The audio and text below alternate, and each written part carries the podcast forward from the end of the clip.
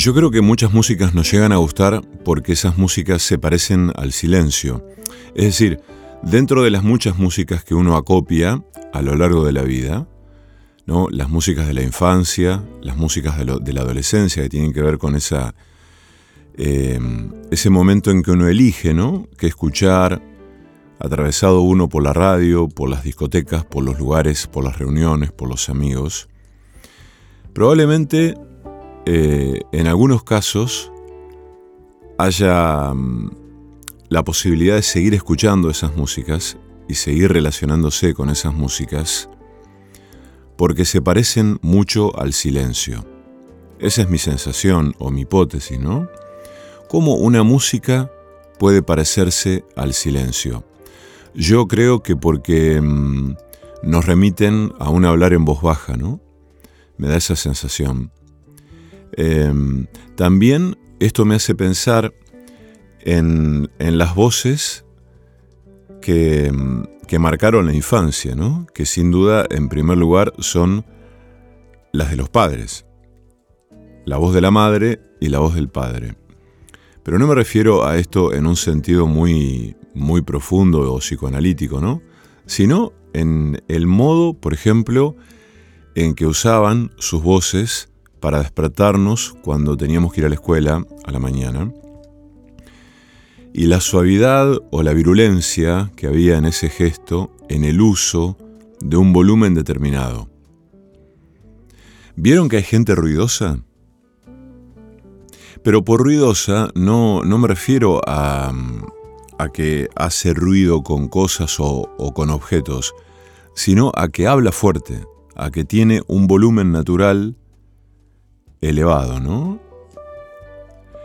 Em, yo cuando me encuentro con una persona que tiende a eso, me parece que eh, ese, ese volumen, ese uso del volumen en la voz, proviene de un estado. Digo, bueno, para que hable de esa manera, tiene que haber un estado. Ese, ese, ese volumen no ensordecedor, pero sí exaltado, un volumen alto, ¿no? Me parece que proviene de un estado como de exasperación o de excitación, que no siempre tiene que ver con la alegría o con, eh, o con, o con estar contento o contenta, ¿no? Sino con otra cosa que no sé qué es. Por eso es tan, eh, es tan llamativa la gente que habla en voz baja, y me da la sensación de que la gente que habla en voz baja es gente con la que uno podría estar hablando durante mucho tiempo, o por lo menos gente con la que uno podría volver a hablar cuando uno está en determinado estado. Y cuando uno está en determinado estado me refiero a, cuando uno quiere hablar efectivamente. Cuando uno quiere que circule algo del orden de la palabra, porque eso exige un tono, eso exige un volumen, eso exige un ánimo, ¿no? una disposición. Y también pensaba, en este sentido, en las músicas ¿no? que se parecen al silencio, en las músicas que mm, pareciera que nos hablan en voz baja, ¿no? que su sonido, por más instrumentación que haya, es un sonido que susurra, un sonido que murmura. También pensaba en que mm, bueno, todo lo que tiene que ver con lo sonoro, o mucho de lo que tiene que ver con lo sonoro, en este tiempo, tiende a otros propósitos, ¿no? a la, necesidad de una, mm, de una forma de la excitación por razones que tienen que ver con, el efecto, ¿no? con esto de, de que, hay que mm, hay que entretener o hay que sorprender o todo tiene que tener la forma de la novedad o la forma de em, del estruendo, ¿no? En términos de la sorpresa. Eso es, me parece, ¿no? Entonces, eh, me parece también que em, buena parte de la escritura tiene que ver con eso. Eh, hace poco em, en la casa de una enorme poeta que es Diana Bellesi había un libro de una poeta que, mm, que se llama Fernanda Braco. Eh, es un libro que Diana presentó y mm, yo no fui a la presentación, pero le pregunté, a Diana, ¿qué tal este libro de Fernanda? Y me responde diciéndome, si querés leer el silencio, ahí tenés. Y me, pareció impresionante esa definición. Entonces, bueno, eh, abrí el libro y, leí algunos poemas y mm, efectivamente, ¿no? Eh, yo, por supuesto, influenciado por esa lectura de Diana, encontré allí una forma del silencio, que es también lo que suele pasar con, con la poesía, ¿no? Es decir, eh, en la poesía uno encuentra formas del silencio. Y mm, hoy vamos a hacer un programa en voz baja. Así, ¿no? Vamos a hacer un programa en voz baja. Sin excitaciones, sin exaltaciones, sin ruidos extraños, sin ruidos molestos. El mundo de hoy está hecho también de ruidos molestos, como esas bolsas de nylon que vuelan en en los basurales o, en los patios o en los lugares donde no deben estar, ¿no? Bueno, entonces hoy vamos a hacer un programa sin ruidos molestos, tratando de, mm, de leer algo de poesía, de contar alguna que otra cosa, de escuchar a gente amiga y de disponernos a esa forma de hablar en voz baja.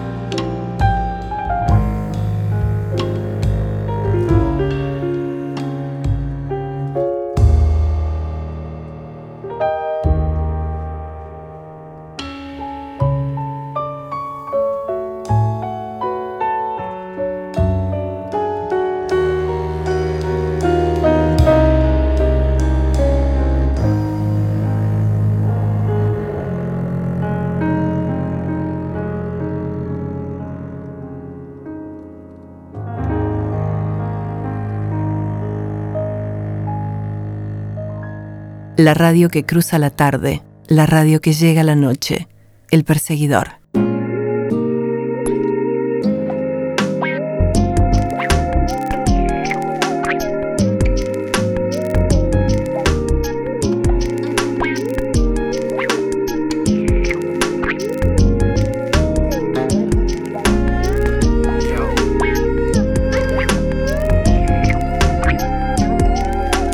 Bueno, alguien que mm, me parece transitó por esa forma de construir el silencio en su música es este señor que es Ryuichi Sakamoto, que se murió hace poquito, ¿no?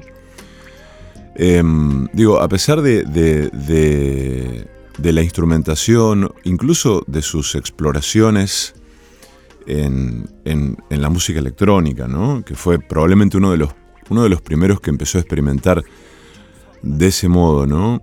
Em, pero creo que su música también tiene mucho eso, ¿no? Em, ustedes saben que quiero hablar un poco de una, una comida, que es una comida, digamos, se puede pensar que es una comida típica argentina. Pero uno encuentra empanadas en todo el mundo. En todo el mundo hay alguna forma de la empanada. En todos lados a alguien se le ocurrió poner algo de, que tiene el, criterio de relleno en un, en un círculo o en un cuadrado de masa y meterlo en el horno o ponerlo a freír. En todos lados hay empanadas de lo que sea. Eh, a veces hay empanadas eh, abiertas. A esto la gente, por supuesto, no, no le suele llamar empanadas, porque en México los tacos son tacos, ¿no? Y a nadie se le ocurriría decirle es una empanada abierta. Una empanada es una empanada y para eso requiere esto que aquí llamamos repulgue. El repulgue puede tener muchas formas y muchas artesanías. De hecho, en Japón hay unos, eh, unos bocados que tienen distintos nombres, que se hacen con una masa muy delicada y se cocinan al vapor en muchos casos, y tienen una artesanía manual en el repulgue que es maravillosa. También algunas pastas se hacen con ese criterio repulgue, pero como ya están en, el terreno de las pastas que se hierven, de ninguna manera podríamos considerarlas empanadas, ¿no? La empanada es algo bastante más simple en ese sentido. Se cocinan algunos ingredientes, eh, se mezclan en general algunas verduras y algunas carnes, con algunos criterios de sabor y condimento y se pone ese relleno, en general en estado de frío, eh, se pone ese relleno en una masa, que la masa a su vez también tiene un montón de, de variaciones y de posibilidades, ¿no? Eh, hay un montón de harinas para usar, hay un montón de materias grasas, niveles de salazón y este, el repulgue también es un asunto. Y la cocción puede ser al horno o en una fritura. Por ejemplo, aquí en Argentina vieron que em, hay como una, una, tentación, diría, no sé si unánime, pero bastante, bastante popular, eh, por las empanadas fritas. A mí, al menos es mi percepción, probablemente eh, no sea así tan así, pero a mí me da la sensación de que eh, la empanada frita es más tentadora, es más, eh, es más elegida que la empanada cocinada al horno. Em, la fritura tiene como un encanto, ¿no? Hay una cocinera argentina que se llama Narda Lepes que dice que la fritura, eh, si está bien hecha, no puede salir mal. Ella dice que si uno empana, rebosa un pedazo de cartón y lo fríe, se lo come. Y hay algo de eso, ¿no? Uno ve una fritura bien hecha, una pieza de algo, de algo, una milanesa, una verdura, un, cubo de pollo, bien rebozado, con huevo, con ajo, con perejil, con algún condimento, con mostaza, eh, y rebozado en un pan y en una, entrando eso en un aceite a 170, 180 grados y dorando esa pieza, cuando sale ya dorada esa pieza con un poco de limón, uno se tienta inmediatamente, ¿no? Empieza a salivar eh, de manera segura. Bueno, con la empanada pasa lo mismo y más, y más si la empanada está bien hecha. Esto significa muchas veces que la fritura disimula defectos de la empanada. Esto, esto pasa, ¿no? Es decir, una empanada más o menos, podemos decirlo así, una empanada más o menos frita, zafa. Una empanada en la que la carne no sea de una calidad excepcional y donde uno no le haya puesto demasiado esfuerzo al, condimento, a las proporciones y demás, em, frita, zafa. Es rica igual. Pero bueno, si uno a esto le agrega una, un amor en el relleno, en la proporción y demás, em, bueno, vamos a tener una empanada interesante, ¿no? Y como pasa en todos los países, con el celo, el amor, el afecto y el, em, digamos, la obsesión muchas veces por una receta o por una comida, en Argentina hay empanadas em, de, muchos tipos y hay empanadas según las regiones, ¿no? Como ustedes bien saben. Eh, por ejemplo, aquí en la Argentina las empanadas eh, una de las empanadas más famosas, a mi entender, son las empanadas del norte. Son las empanadas que tienen que ver con Salta y con Jujuy. En ese sentido, eh, uno encuentra en esos lugares empanadas muy pequeñas. No sé si muy pequeñas, pero bastante más pequeñas de las que nosotros solemos comer aquí. Esto hace que si uno entra con ganas en un lugar donde las empanadas son ricas, eh, seguramente sea capaz de comerse una cantidad importante, ¿no? A mí me pasa eso porque cuando he ido al norte con mucho placer he entrado a lugares donde las empanadas son impresionantes y me he comido un montón.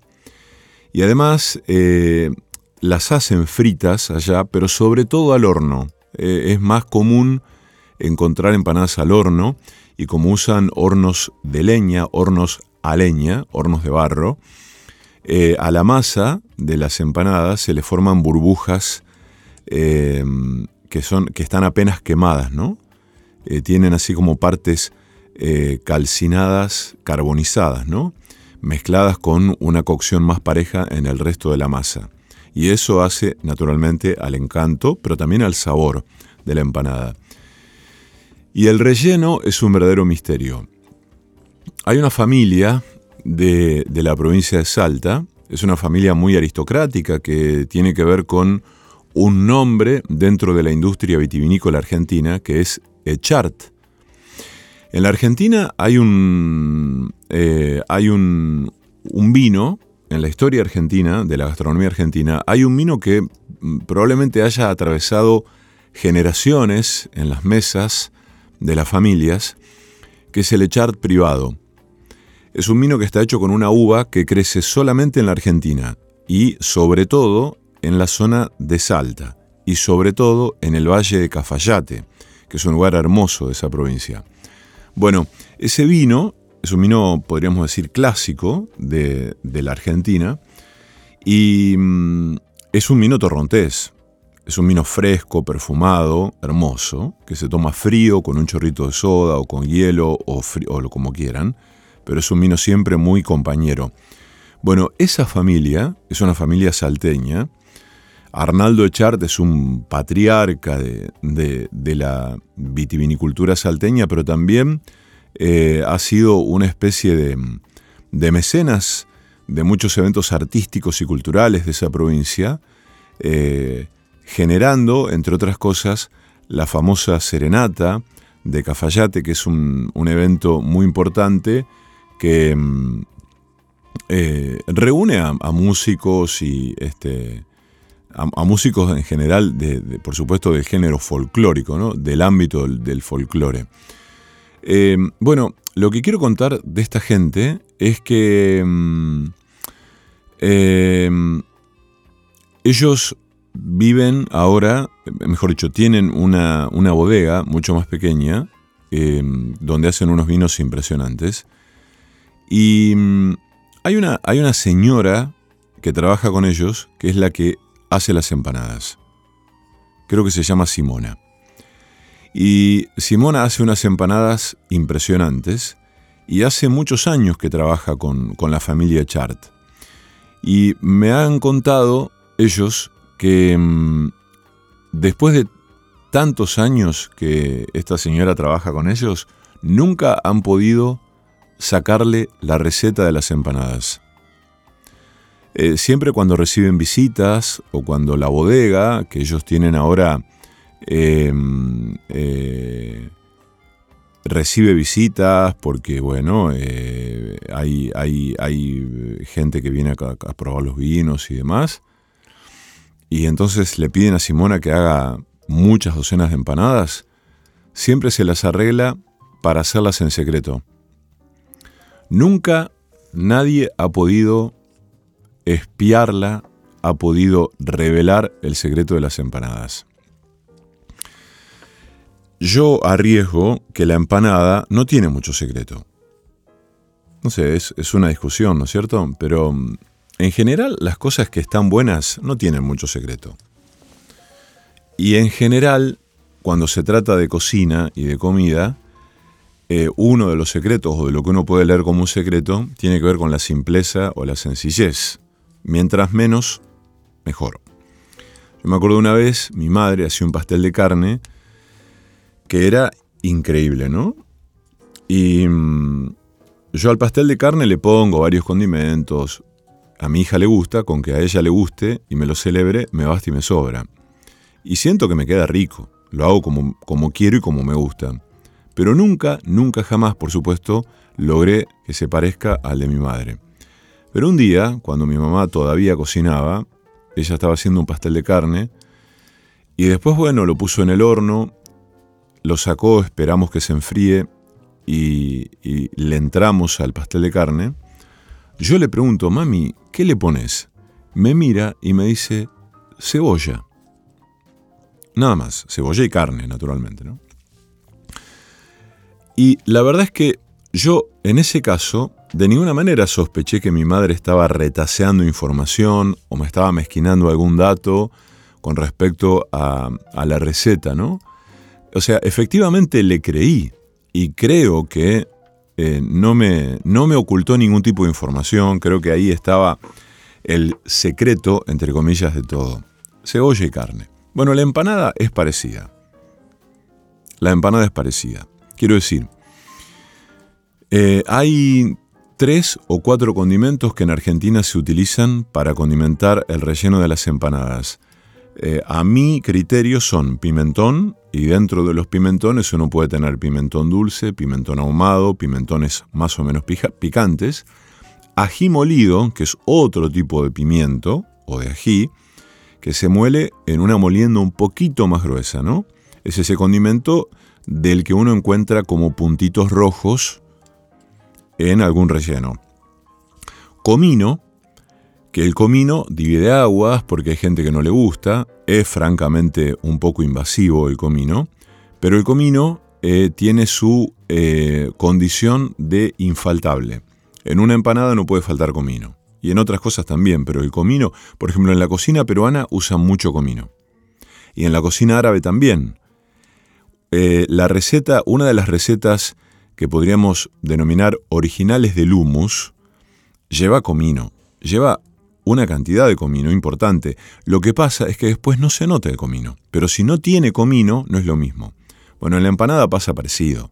La empanada tiene, tiene que tener comino. Y después hasta ahí llegamos. Uno le puede poner alguna cosita más picante, alguna cosa más.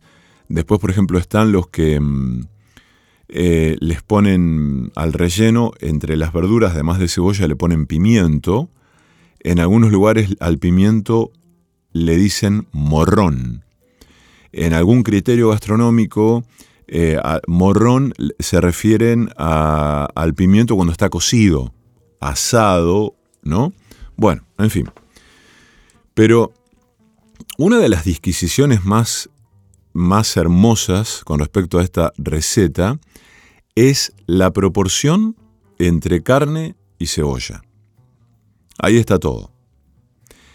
Eh, se sabe de manera más o menos intuitiva que una buena empanada tiene mucha cebolla. Bien, pero ¿cuánta?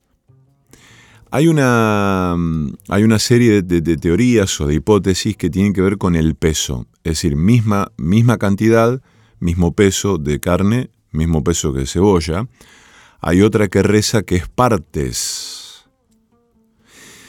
Es decir, un bowl de carne, bueno, la misma cantidad de cebolla. Y esto difiere según la región en la Argentina. Hay lugares donde usan el doble, donde usan la misma cantidad. Después, por ejemplo, una empanada que es muy famosa en la Argentina es la empanada tucumana, que se hace con un corte de la vaca que se llama matambre. Ustedes saben que es el matambre, el matambre de ternera, ¿no?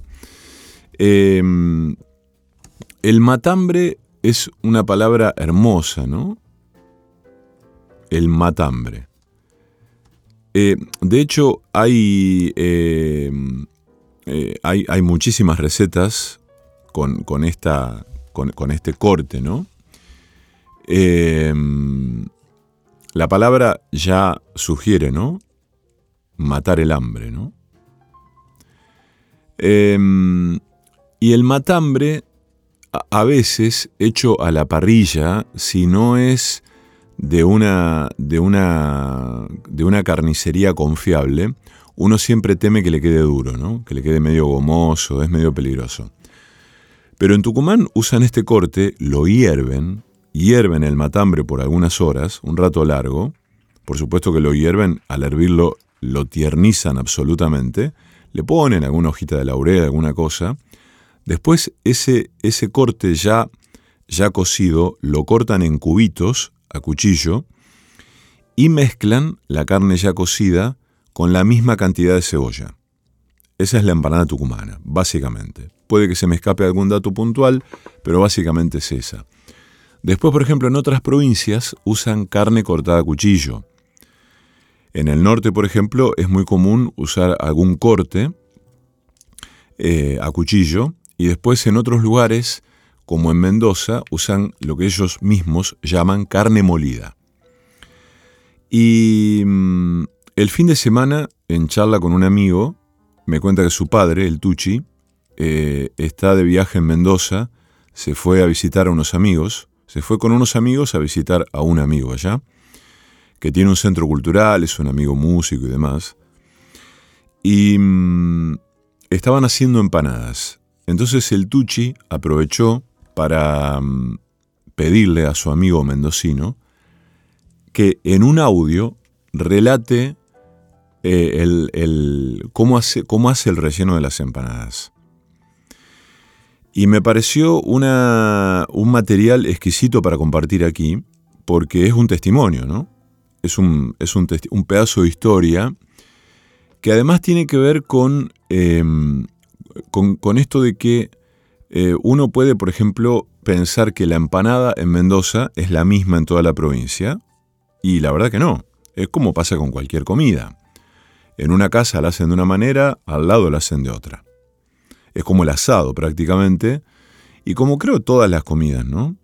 Entonces aparece, eh, aparecen, eh, van a notar que aparecen criterios de condimentos y demás que son maravillosos y son únicos y probablemente eh, alguien escuche esta receta, alguien cercano a Mendoza escuche esta receta y le parezca imprecisa o abominable.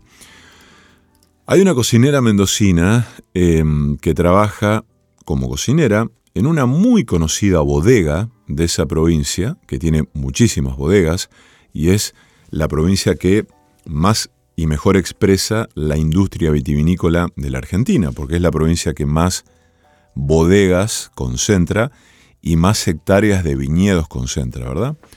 Bueno, hay una bodega muy conocida que mm, este, tiene unos vinos maravillosos y tiene un par de restaurantes en, su, bodega. Y allí hay una cocinera que mm, ganó unos premios, una serie de premios por sus empanadas. Yo pensaba, eh, qué bárbaro, tiene, tiene, ¿cómo tiene que ser la empanada de, eh, rica, de, maravillosa para ganar un concurso, ¿no? Porque imaginen ustedes, ¿no? Eh, esto de los. Siempre hay muchísima arbitrariedad, ¿no? En, los premios, los concursos, bueno, ¿quién, quién es el jurado, qué tienen en cuenta, bueno, en fin, todo, todo lo que tiene que ver con eso. Pero resulta que una vez yo entrevisté a esta mujer y. Mm, le, bueno, Leo, ¿usted, se, ¿usted daría la receta de, su empanada? Sí, por supuesto. Eh, resulta que eh, cuando dio la receta, em, no solo que no había ningún secreto o misterio al respecto, sino que dio un dato que a mí me pareció eh, por lo menos sorprendente, que es el uso de un corte de carne para la empanada que ella hace, que es el lomo. ¿Mm? El lomo en Argentina y en cualquier parte del mundo, porque en todos lados se usa el lomo como un corte de lo que en gastronomía se llama primera categoría. ¿Está bien?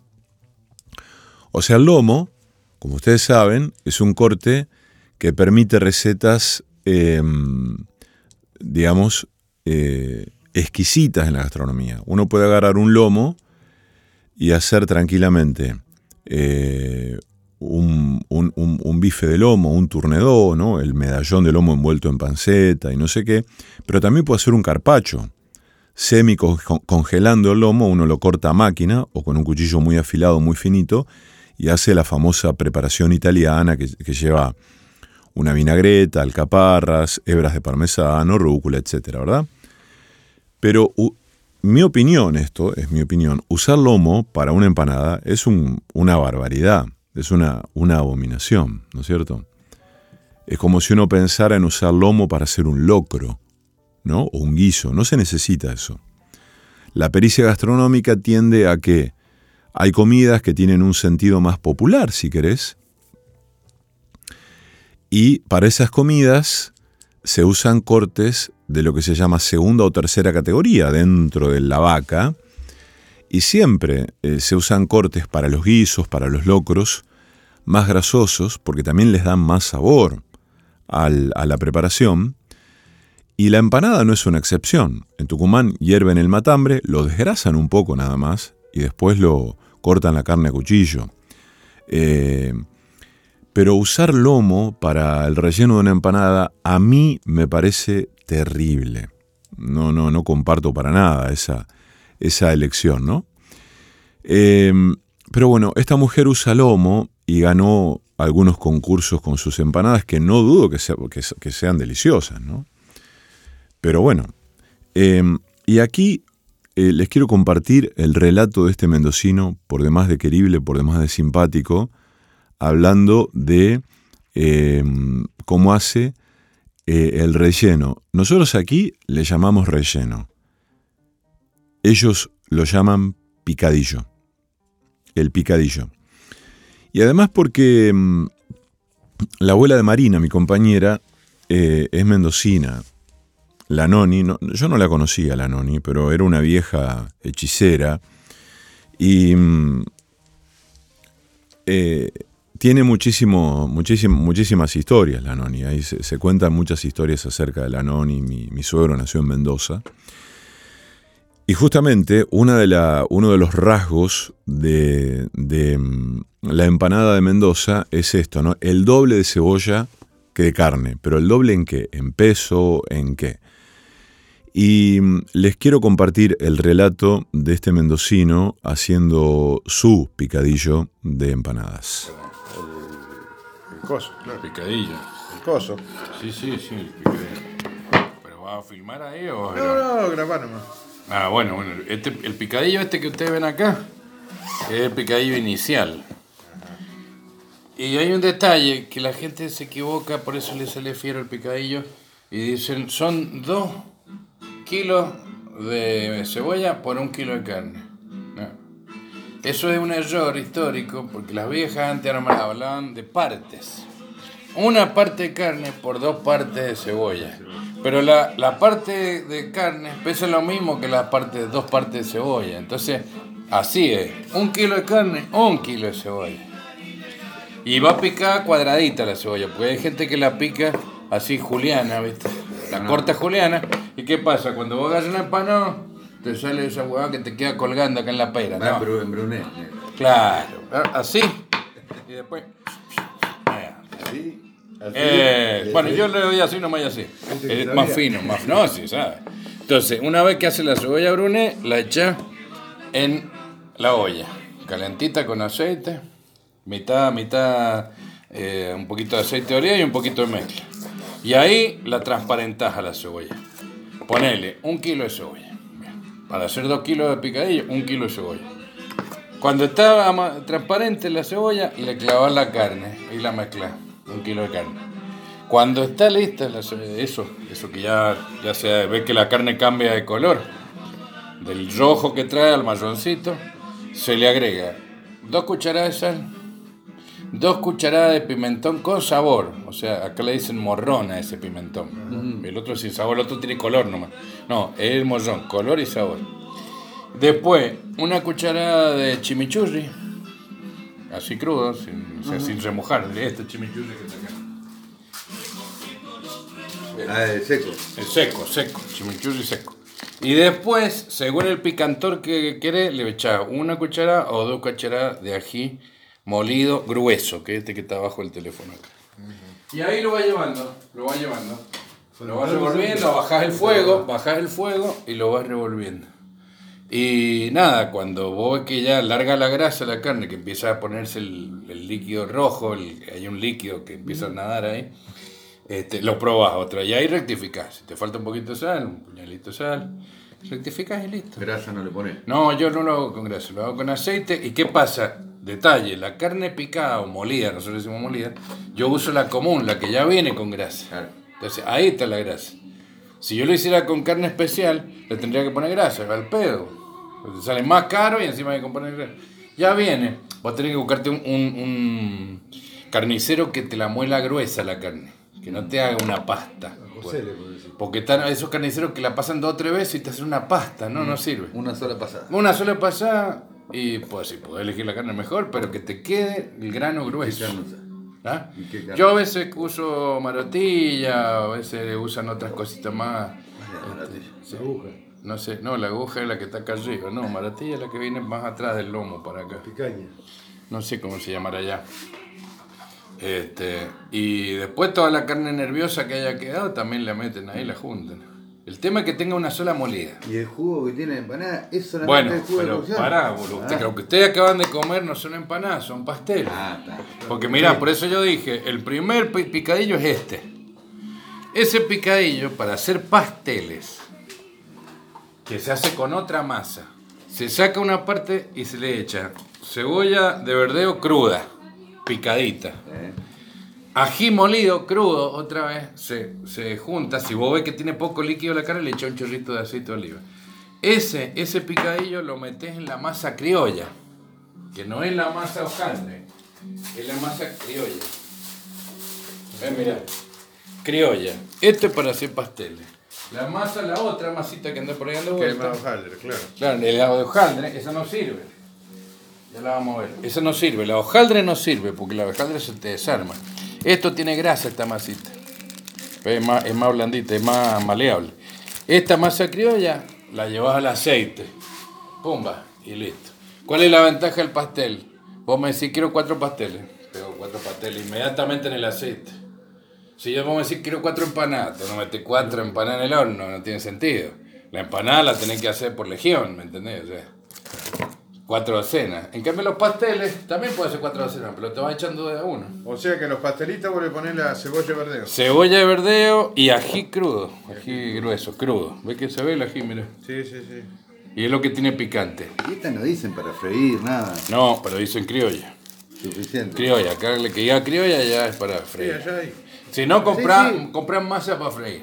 Claro, no, porque dicen, allá dicen La para freír. sarteña para freír es para hacer el pastel. Y Ahí sí. está. Para horno es para hacer la Pero empanada. se dice criolla, por más que no diga para freír, es para freír. Es para freír, porque Mirá tiene grasa. Bueno, otro detalle. Carlito, el que vino ayer a la tarde, le gusta este relleno, pero al horno.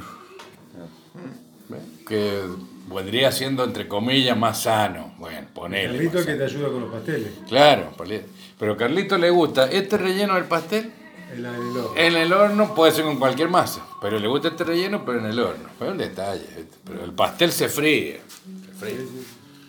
El pastel, los pastelitos son especiales, por ejemplo, para ir a un cumpleaños. Un día como hoy, ponele, te agarra un cumpleaños en Luján. No te digo en Pergamino porque es mucho el trayecto. Pero vos me decís, tengo un cumpleaños en Luján. No hay drama. Hago esas bandejas, te hago 200 pasteles. Las cargo en el auto, agarro el quemador, la ollita, el aceite y la... Llego allá, no acá. pongo acá.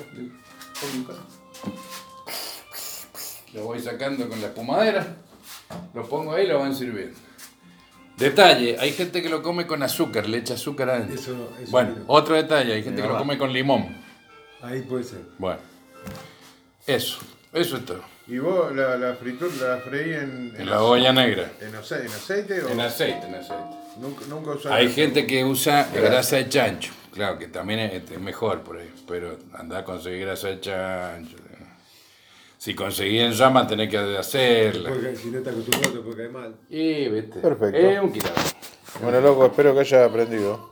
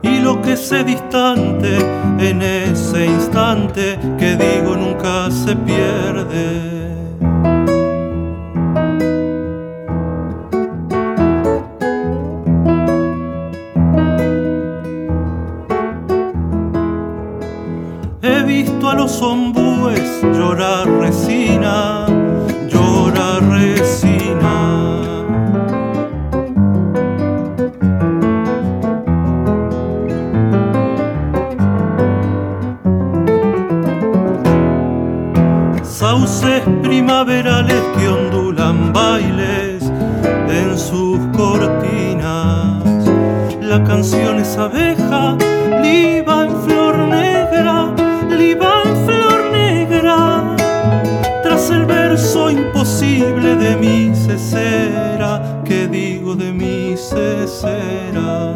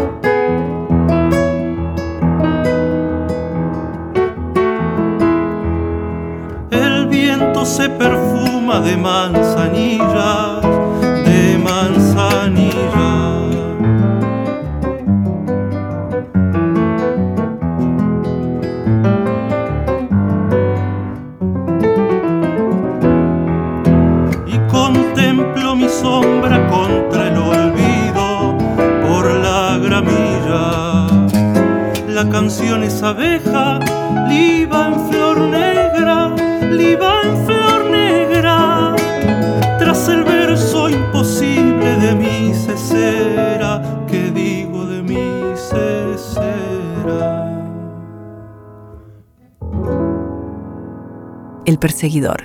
Una combinación de acordes que coincide con tu forma de caminar.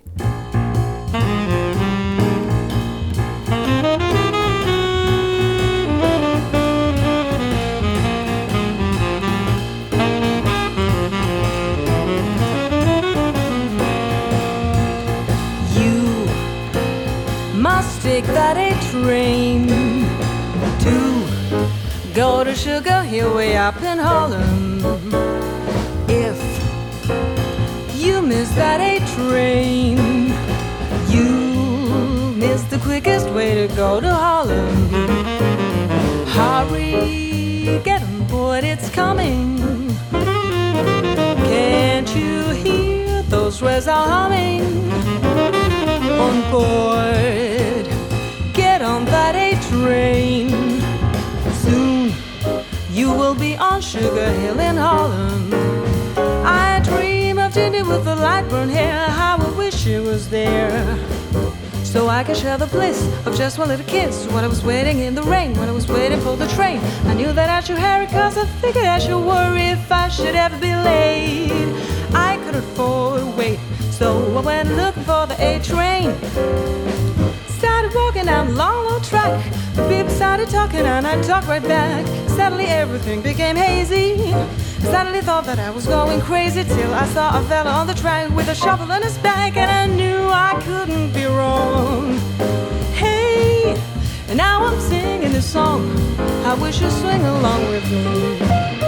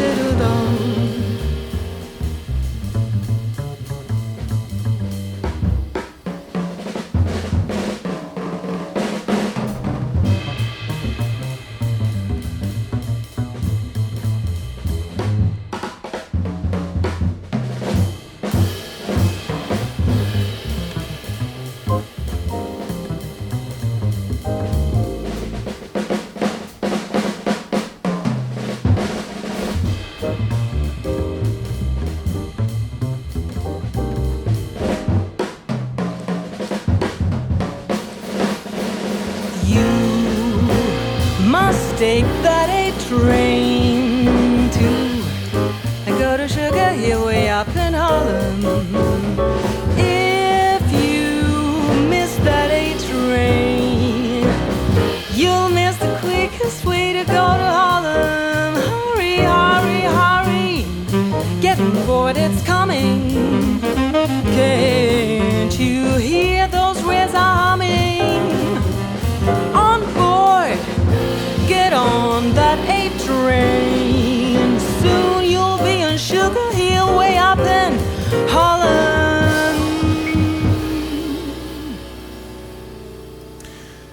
bueno, para los que estén dando vueltas em, por la ciudad y tengan ganas de ir a escuchar jazz, eh, acabamos de escuchar a Julia Moscardini.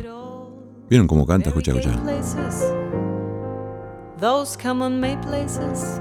Qué maravilla, ¿no? Julia Moscardini em, es una cantante de jazz y se va a presentar en un ratito a las 20.30, hoy, en el SEC, en el Centro de Expresiones Contemporáneas, en un ciclo de jazz contemporáneo llamado Jazz Corner, eh, con entrada gratuita. Esto es en Paseo de las Artes y el Río, con Mariano Ruggieri en piano, Fermín Suárez en contrabajo y Sebastián Mamet en batería.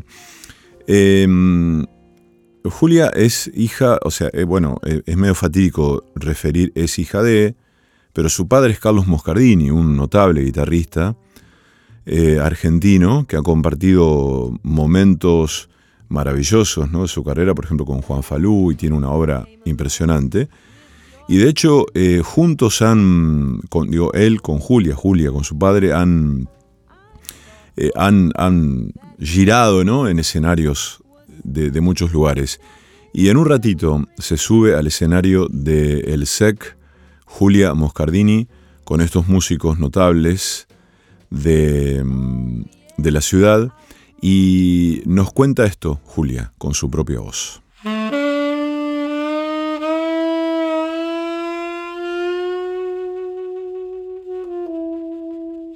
Hola a todos, ¿cómo están? Soy Julia Moscardini, cantante de jazz de Buenos Aires, y quiero invitarlos al concierto que voy a estar dando este viernes 21 de abril a las 20-30 horas en el SEC, Centro de Expresiones Contemporáneas de Rosario, con entrada gratuita.